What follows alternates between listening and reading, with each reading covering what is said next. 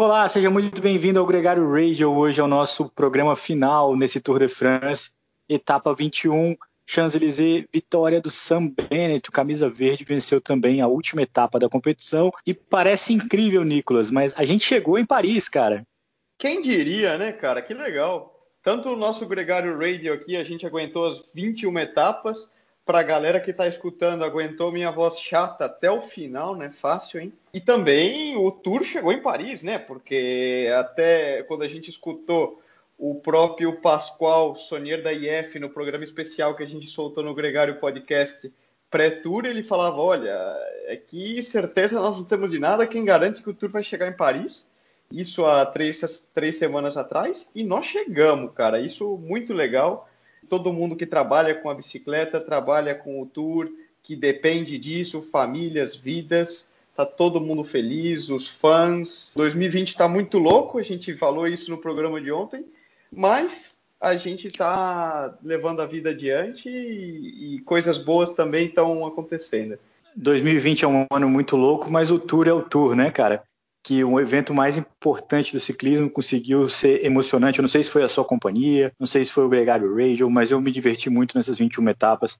O ciclismo na sua melhor qualidade foi muito legal e foi muito bom. Tour cheio de incertezas no início e cheio de promessas para os próximos anos. Foi, foi. Eu acho que cheio de dúvidas e questões em abertas e que ao longo da narrativa das três semanas novas histórias foram se formando, outras foram se fechando, e, e, eu não tenho dúvida alguma que 2020 vai ser um ano que os nossos netos vão estudar nos livros de histórias, seja na história do mundo, na, na escola, no ginásio, mas os netos do ciclismo também vão estudar como um ano que marcou um, um antes e um depois. Realmente marcamos a virada da, do fim da dinastia, hegemonia Ineos Sky. A gente viu não o surgimento, né, mas a consolidação desse fenômeno que é o, o Tadej Pogacar, que ganhou praticamente todas as camisas do Tour, acho que desde o do Ed Merckx, que a gente não via um fenômeno assim. Marcou também o fim da hegemonia Peter Sagan na camisa verde, né? Certamente um ano histórico. Como a gente falou aqui, o Sam Bennett ganhou a etapa final, coroou uh, com duas vitórias a camisa verde dele. É primeiro ciclista que consegue aí ganhar do Peter Sagan no Tour de France a camisa verde em competição, né? Lembrando que o Matthew Matthews ganhou no ano que o, o Peter Sagan foi excluído Tirando isso, sete vitórias do Peter Sagan. Hoje ele foi é, terceiro colocado, atrás do Mads Pedersen. Então, quer dizer, continua correndo em altíssimo nível, continua um dos principais nomes do ciclismo mundial, um dos maiores expoentes da modalidade. A dúvida do que vai ser é similar à dúvida que eu tenho sobre como a Jumbo Visma vai renascer depois da decepção desse Tour de France, eles que se moldaram como os principais favoritos e deixaram escapar nos finalmente. O tour termina agora, nesse domingo, e amanhã, e hoje mesmo, né, hoje à noite, lá em Paris, já está todo mundo pensando em 2021, com muita temporada ainda para acontecer. É, bom, peraí, é isso que eu ia falar, né? Realmente, quando termina o tour, a gente está toda nessa nostalgia e já estamos virando a página para 2021, mas opa, calma. Vamos só lembrar aí para a galera toda que o ano não acabou ele mal e mal começou na temporada é, de ciclismo, né? ele começou. O tour, é. o tour foi o primeiro, 2020, vamos ver, mas semana que vem a gente tem o Mundial. Inclusive, acho que essa semana a gente vai soltar um especial para o Mundial também, para a galera ficar Isso. esperta. Logo na sequência, já, a gente já empalma com o Giro de Itália. Durante o giro vão rolar as clássicas, que normalmente são de início do ano, né? As clássicas de primavera vão ser clássicas de outono agora, então Paris-Roubaix, Tour de Flanders. E logo a gente encerra o ano com a Volta à Espanha. Ou seja, até novembro, galera, vocês ainda vão ter que aguentar muito a gente, viu? Ainda tem muita coisa para rolar. bom para todo mundo, bom para a gente que tem se divertido e bom para quem gosta de ciclismo, que vai ter o ciclismo na melhor qualidade se você tiver que bloquear um dia na sua agenda, bloqueie o dia 25 de outubro, que tem Giro, tem Volta e tem Paris-Roubaix. É uma, o dia mais incrível em muitos anos do ciclismo. Depois do Tour de France, a gente volta à rotina semanal, né, Nicolas? Toda segunda-feira o nosso podcast, Gregário Radio. Mas, Nicolas, é, é importante a gente fazer um fechamento dizendo que o Tadej Pogacar, como você antecipou, ganhou a camisa branca de melhor jovem até 25 anos, ganhou também a camisa de rei da montanha, ou a, a branca de bolinhas, ganhou a camisa amarela, é o mais jovem a ganhar a camisa amarela desde 1904. Esses jovens estão voando. É, Rapaz, na camisa eu verde. pergunto o que que tá tendo nesse todinho da molecada nova, porque gera, essa geração nova que está surgindo no ciclismo realmente está quebrando barreiras e, e levando os números, né, desde o ponto de vista científico, a coisas que humanamente muita gente duvidava às vezes antes, né? E estão realmente subindo um nível do, do que o ser humano pensava que era capaz. Eu acho isso muito legal, é bom para todos quando você tem um fenômeno, não só um, né? A gente já está vendo aí alguns fenômenos que elevam o nível geral, obriga todo mundo a trabalhar mais, a buscar novos métodos, a usar mais a ciência e se motivar ainda mais a sair da zona do conforto, né? Porque é muito bom ver essa nova geração forçando e renovando o, o ciclismo e a qualidade de trabalho de todo o pelotão. Essa aqui é a verdade. É. Só para dar uma referência para o nosso ouvinte, esse ano só o Alexander Kristoff tinha mais de 30 anos, 33 anos, quando ganhou a primeira etapa do Tour de France. O ano passado foram quatro ciclistas com mais de 30 anos que venceram no Tour de France. A média de idade das vitórias é, girou na casa de 25 anos e meio. Então é a idade do Wout van Aert. É uma geração aí de 25, 26 anos que está andando muito e uma geração de 20 anos aí, 21, 22 que está pedindo passagem e já está brilhando no pódio em Paris. A única classificação que a gente ainda não falou foi a classificação por equipes, vitória da Movistar. O Mark Hirsch foi eleito ciclista mais combativo do ano, uma votação que é meio popular, meio protocolar lá com alguns convidados especiais da, da patrocinadora desse prêmio, um prêmio justíssimo, né, Nicolas? Essas duas classificações aí parece que ficaram é, dentro do, de, um, de um razoável, né? Sim, eu acho que fazendo uma análise da prova da Movistar, eles vieram bem quietinhos, né? A gente pouco viu Movistar, não ganharam de uma etapa, mas eles estavam sempre quietos, nunca apareceram muito nas, nas principais holofotes. Nas etapas-chave, bem ou mal, eles estavam ali. No dia do vento cruzado, eles perderam algum tempo, mas o Valverde e o Mas entraram na frente e correram como um, como um bloco. Essa é a verdade.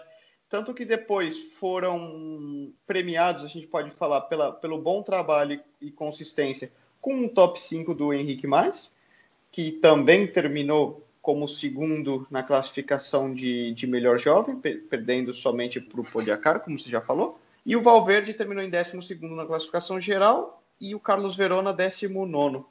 E foram os três melhores da equipe.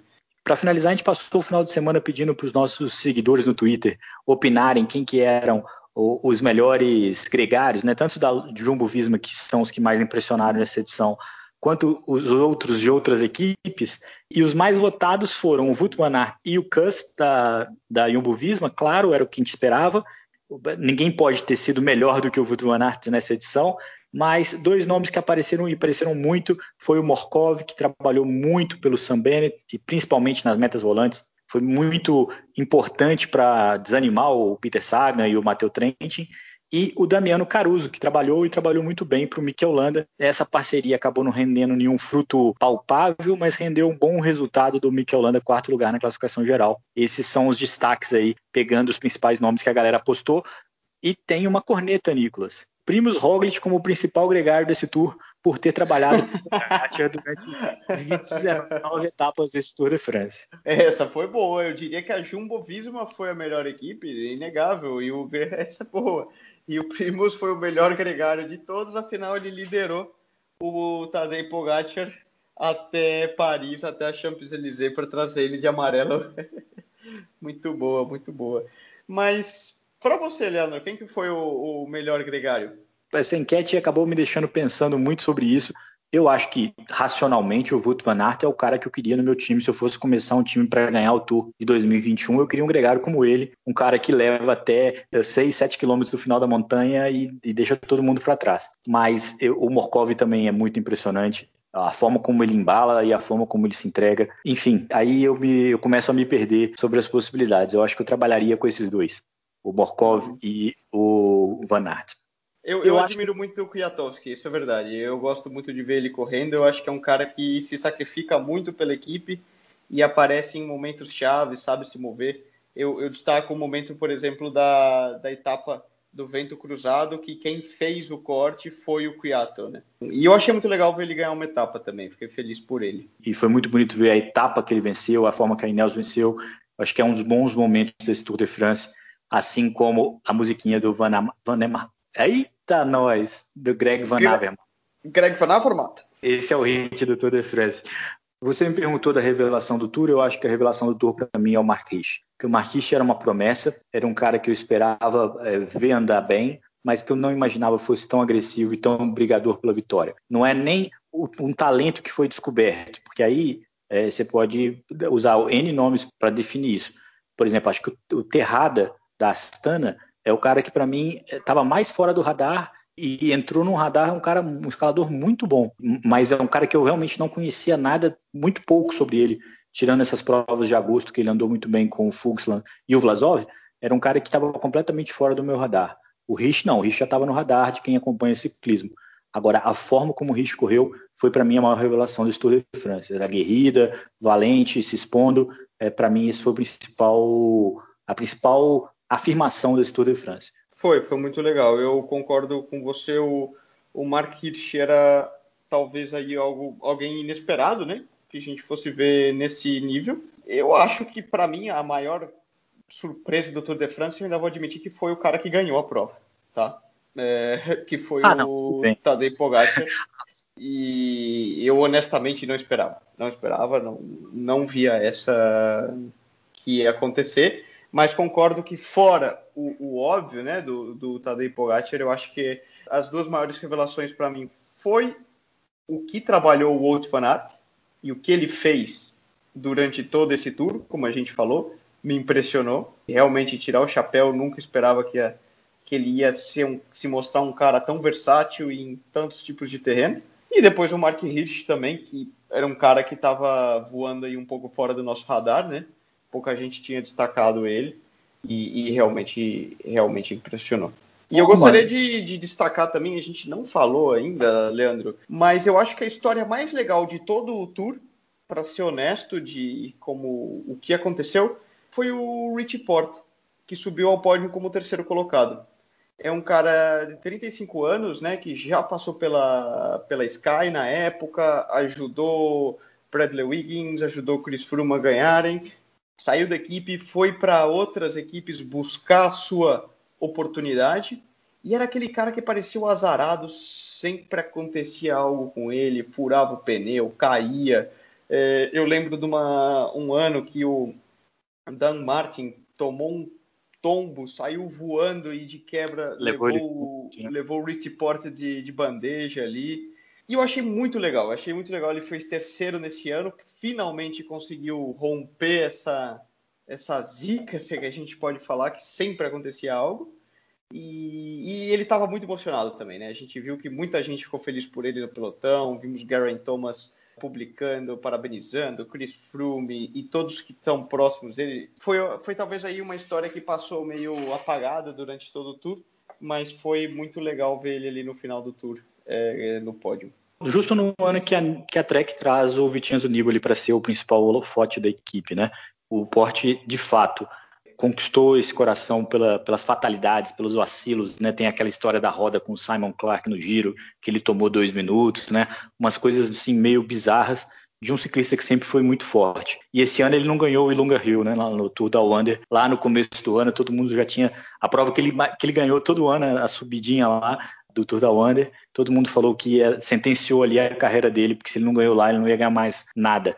Só, só corroborando o que você está falando do, do Hitport, eu acho que esse pacote vai, toda a equipe Trek junto, é uma equipe que é cada dia mais simpática, mais interessante de ver correr e de acompanhar. Nicolas, só terminando aquele assunto do Pogacar, eu não acho que ele é a principal revelação, porque eu tinha certeza que o Pogacar iria ganhar um Tour de France na vida. Eu nunca imaginei que pudesse ser esse ano, e aí eu concordo com você.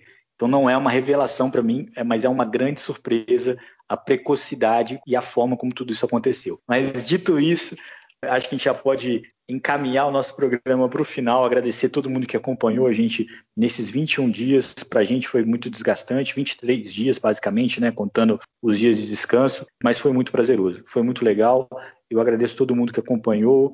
Recomendo que continuem com a gente no Gregário Radio, todas as segundas-feiras, um boletim, um resumo do que está acontecendo no ciclismo. Todos os eventos importantes a gente também vai fazer programas especiais, como agora nessa semana com o Mundial eu agradeço também a todo mundo que acompanhou e, sobretudo, que nos incentivou, né, Leandro? Porque se não fosse esse feedback legal que todo mundo está mandando e todo mundo está tá pedindo, interagindo, também é, essa motivação nossa de, de produzir, de buscar o conteúdo, de gregariar para vocês, não seria igual. O meu obrigado fica para você, Leandro, pelo convite de fazer poder participar do programa e para a galera que está escutando e, e, dando força para nós e empurrando e motivando para que a gente siga tentando trazer um conteúdo mais legal, melhorar e de uma forma melhor e, e ajustada para o que o pessoal quer escutar.